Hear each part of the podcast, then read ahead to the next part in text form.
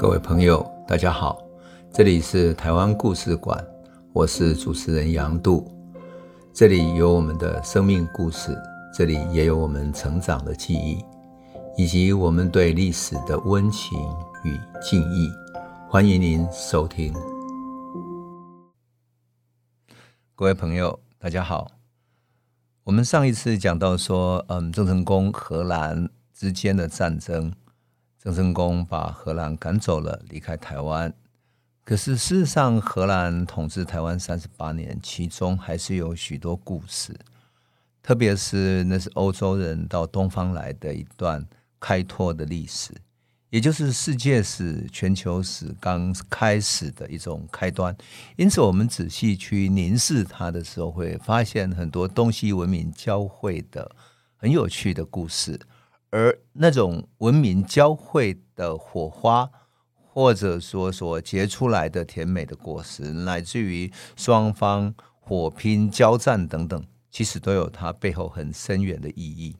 也就是说，四百多年前，六十七世纪刚开始的时候，这些文明的交汇呢，对于当今的世界都有借鉴的意义。那么我们要回过头来啊，去看一看荷兰统治台湾三十八年这段历史。那么这段历史呢，也很有它值得玩味的地方啊。那么我们从一六二四年的时候开始，为什么？因为一六二四年荷兰被明朝的军队从澎湖赶到台湾来，他们在大员建立了热兰遮城，同时呢，也在周边开始垦拓啊。那当然，他们要建这个城堡，不是要到旁边去找一些材料，或者说，呃，跟周边的原住民族有一些交往。否则的话，如果他们去踏入了、侵占了原住民族，比如说新港社等等的他们的土地的话，是不是会发生战争呢？因此，许多故事就留在了荷兰人的记载里面。当时荷兰有一位负责军队的啊，一个叫利邦上尉的。他后来留下一本日记，那本日记呢，留在瑞士那边，到了二十世纪才被发现出来。人们发现啊，怎么有这样的一本古老的手写的日记？于是才重新找到那一段历史。那当然，台湾也翻译了出来，叫《立邦上尉日记》啊。那么，在一六二四年的时候，日记里面写了一个很有趣的记载，很短，但是它的讯息量却大得惊人。为什么？他说：“哈，一六二四年他们刚到台湾的时候，利邦上尉的手下有两个士兵跑去日本人的酒馆喝酒，然后竟然为了一个女人争风吃醋，大打出手，还打死了一个人。他非常生气，把其中一个关了起来。这其中最有趣的是什么呢？第一个，当时居然有酒馆，而且大家都知道那个地方才会去喝酒，所以。”照这个情况，怎么会只有一家酒馆？我们都知道酒馆也会供应一些食物，对不对？那么在台湾的酒馆里面，是不是也会供应一些菜呢？就像日本人的一些居酒屋那样，这是第一个。第二个，哎，这是一个酒馆，是日本人的酒馆，换言之，也就是像日本居酒屋那样的概念。那里面是不是有台湾原住民喜欢的烤鹿肉，或者是烤鱼、野菜等等的呢？那这些是不是跟日本的风格有一点像呢？那么有这样的小酒馆，旁边有没有一些交易的地方？也就是有这些人既然来酒馆，显然原来应该有一些市集，有一些交易。也就是说，很多汉人或者日本人会不会是在这里交易他们的鹿皮、鹿肉，或者丝绸，或者等等这些嗯生活用品？比如说呃，台湾原住民族最喜欢的那些呃。玛瑙啦，或者饰品啊、衣物啦等等啊，那如果是在这里交易的，会不会有一条小街呢？换言之，它应该不是一个只有酒馆的概念而已。也就是说，日本人所代表的日本人开的酒馆，代表很多日本的船员到这边来了，所以日本人会去这个酒馆，而同样的荷兰人也会去这个酒馆。当然，汉人也一样。那么这些船员、商人都暂住在这里，在这里交易着，所以。那是一个什么样的台湾的景象呢？它应该就是一个小小的、刚刚开始发展的商港，小小的海港的模样了。这个初建立的一种海港的模型已经慢慢要成型了。所以立邦上尉在他的他的日记里面记载下这一段，我觉得虽然是很简短，可是讯息量却很大，因为它代表了当时台湾的一种社会生活风貌。而作为荷兰的军事指挥官哈，他日记里面也很直白的写下他在开拓台湾的时候，在台湾要建城堡的时候所碰到的各种困境。比如说，一六二三年，也是他们来台湾的前一年，他就被派到台湾来，想要建一个可以住的堡垒。可是呢，在建的过程中，他要去附近的山上砍竹子啊、砍树木啊等等的，用这些材料来建嘛。可是他却被平埔族人，也就是所谓新港社的人来攻击。那么他要怎么打退这些人呢？后来去福建沿海也攻打了。福建的一些啊村庄抓了很多人啊，好几百个平民要去巴达维亚当奴隶。他在日记里面写的赤裸裸的，他说：“因为一时不小心抓了太多人了，没办法，只好把强壮的留下来，剩下的通通丢去喂鱼。”这种杀人的残忍程度，可见得这个立邦上尉啊，是一个长期当军人的人，看了太多死亡了，而且不把亚洲的人或者说东亚当做人来看。就看得非常卑贱的生命，那么所有的这一切呢，当然也就可以看出来。我们看到这些记录里面，日本人如果也在台湾的话，那日本人会那么听荷兰的吗？汉人还是比较平和的，也就是说，这是明朝的把他们赶过来的，那么比较平和的，愿意跟他们相处。可日本人愿意吗？事实上，日本人在亚洲一直在布局，而荷兰人也很积极在亚洲布局。我们以前讲过，一六零三年，荷兰在柔佛那边抢了一艘葡萄牙的大船。那整艘大船啊，船上的丝绸啊、瓷器拉回到阿姆斯特丹去卖了很多很多钱，三百四十万的荷兰盾，折合今天大概七亿美金。所以，荷兰在东亚是有海盗的盛名。葡萄牙和西班牙人一直在对外讲说，荷兰人是不会睡在陆地的一种海上的海盗。那他这种海盗的恶名已经传到各地去。那事实上，荷兰人也毫不客气的跑到澳门外海，几度去抢劫葡萄牙的商船。所以，在这个恶名已经存在了。可是，他如果要在亚洲好好当商业的布局的话，那么他一定要洗刷掉这个恶名。所以，一六零九年，荷兰就在日本的平户啊设立了一个商馆。十年之后，一六一九年。荷兰又在爪哇的巴达维亚设立了他的总督府，那么以此作为他们在东亚发展的基地。当然，为了建设巴达维亚，为了扩展亚洲贸易，中国是一个他无法忽视的一个最最大获利来源，因为有丝绸、有瓷器、有这些高利润的所在。葡萄牙的长期获利就是他最好的证明，所以。虽然荷兰正在跟西班牙打独立战争，那么荷兰势必也要来跟葡萄牙在东亚一决胜负。那么荷兰就因此在把台湾当成他很重要的一个基地。当然，我们回过头来看，日本不会甘心的。所以，我们回头看了一下日本啊，事实上，日本在结束战国时代哈，特别是丰臣秀吉死亡以后。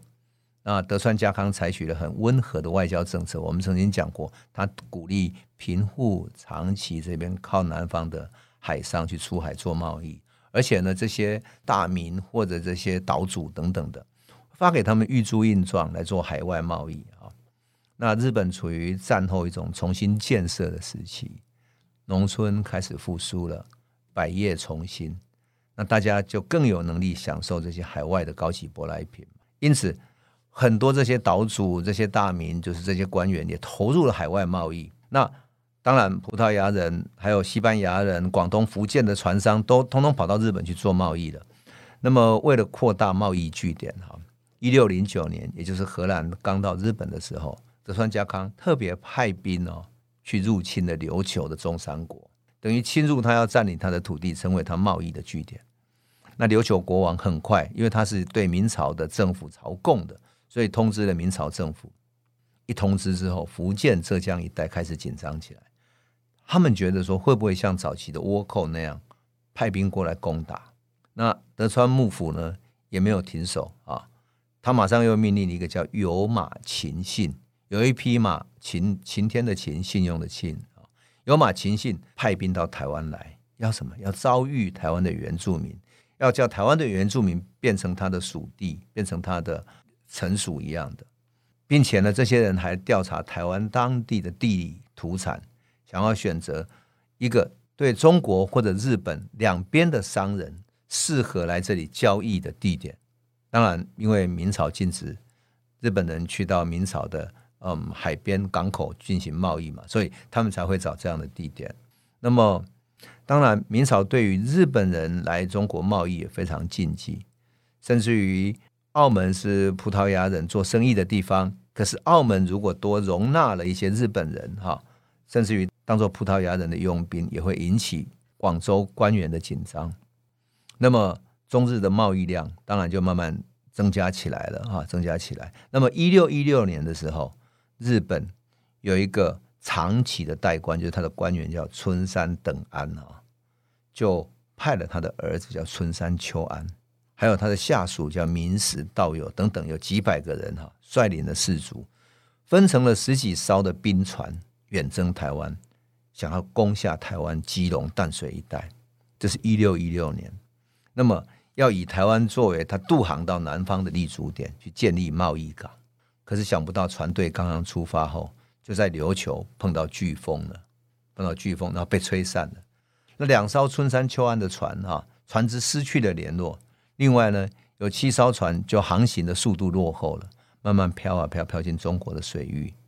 五月份的时候，碰到浙江的兵船啊，军队的船，两边爆发海战之后，彼此有伤亡。然后这些船受伤之后，同一年就返回到日本去了。当然，据传闻说，春山的船队里面有一艘最后抵达了目的地台湾，但是船上的人员也不多哈。那漂流到台湾之后，被台湾平埔族袭击，最后他们打不过平埔族，切腹自杀了。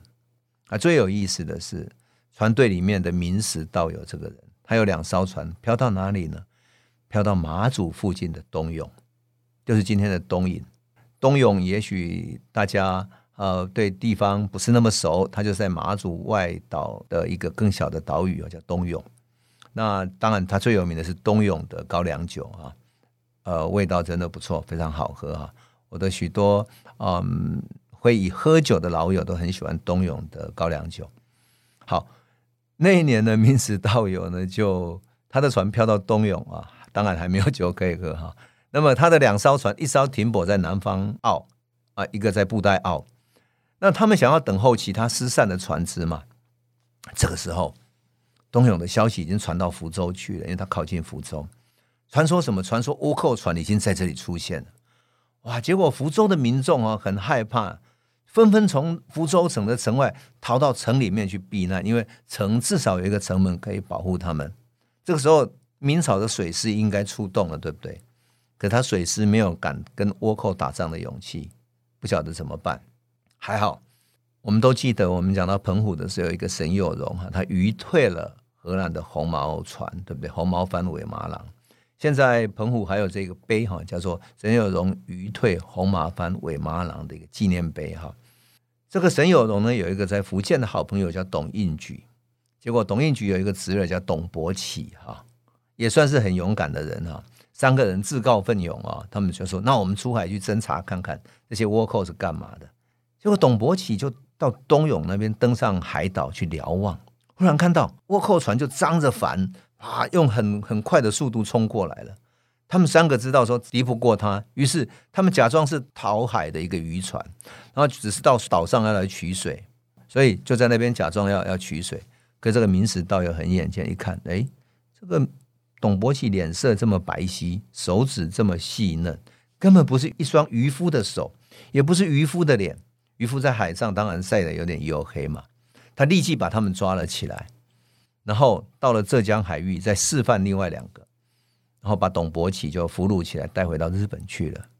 这个时候，他的叔叔董应举就觉得说这样下去不行了，于是向当时的福建巡抚推荐沈有容，说赶快你找沈有容回来。回来主掌这个福建附近的海防，他又唯有这样子才有办法。于是沈有容又被找回来了。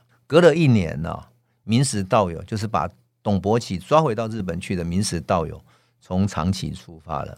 那时候冬天已经尽头了，到了三月的时候，东风已经快要到尽头了，所以他还吹着最后的北风哈，往南飘。那么后来到了福建小城水寨附近，被明朝守军挡住了。